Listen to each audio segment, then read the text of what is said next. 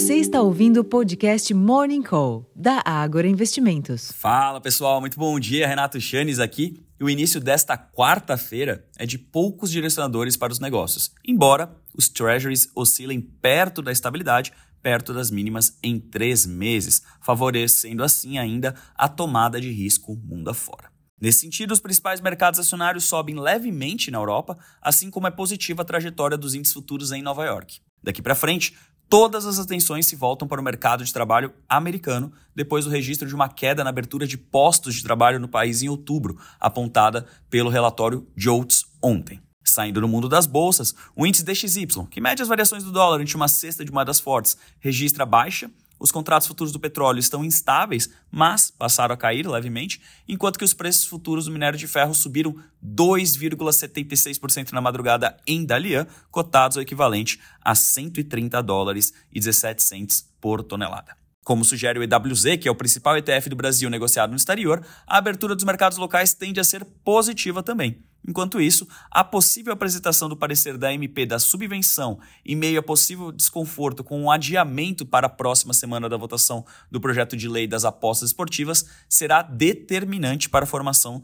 da curva a termo hoje. Líderes de partidos da base do governo se reuniram ontem e decidiram apresentar o relatório da medida provisória que trata sobre a subvenção do SMS hoje na comissão mista do Congresso e votá-lo amanhã. Para tentar avançar com algum nível de mudança no instrumento de juros sobre capital próprio, JCP, ainda em 2023, incluído na MP da subvenção, o Ministério da Fazenda aceitou retirar da proposta a limitação da dedução a 50% do lucro tributável e o aumento de 15% para 20% na cobrança de imposto de renda sobre dividendos recebidos pelos acionistas. Então, várias concessões aqui é, importantes que podem animar o mercado acionário hoje.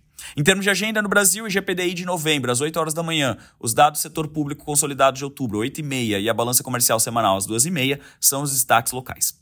O Ministério da Fazenda e a B3 divulgam o censo com o perfil do programa Desenrola Brasil, às 9h30 da manhã. A Anfávia publica dados de produção e venda de veículos em novembro, às 10 horas. A diretora de Assuntos Internacionais e Gestão de Riscos Corporativos do Banco Central, Fernanda Guardado, participa de reunião de ministros de Economia e presidentes do Banco Centrais em meio à regra do silêncio do Copom, às 3 horas da tarde.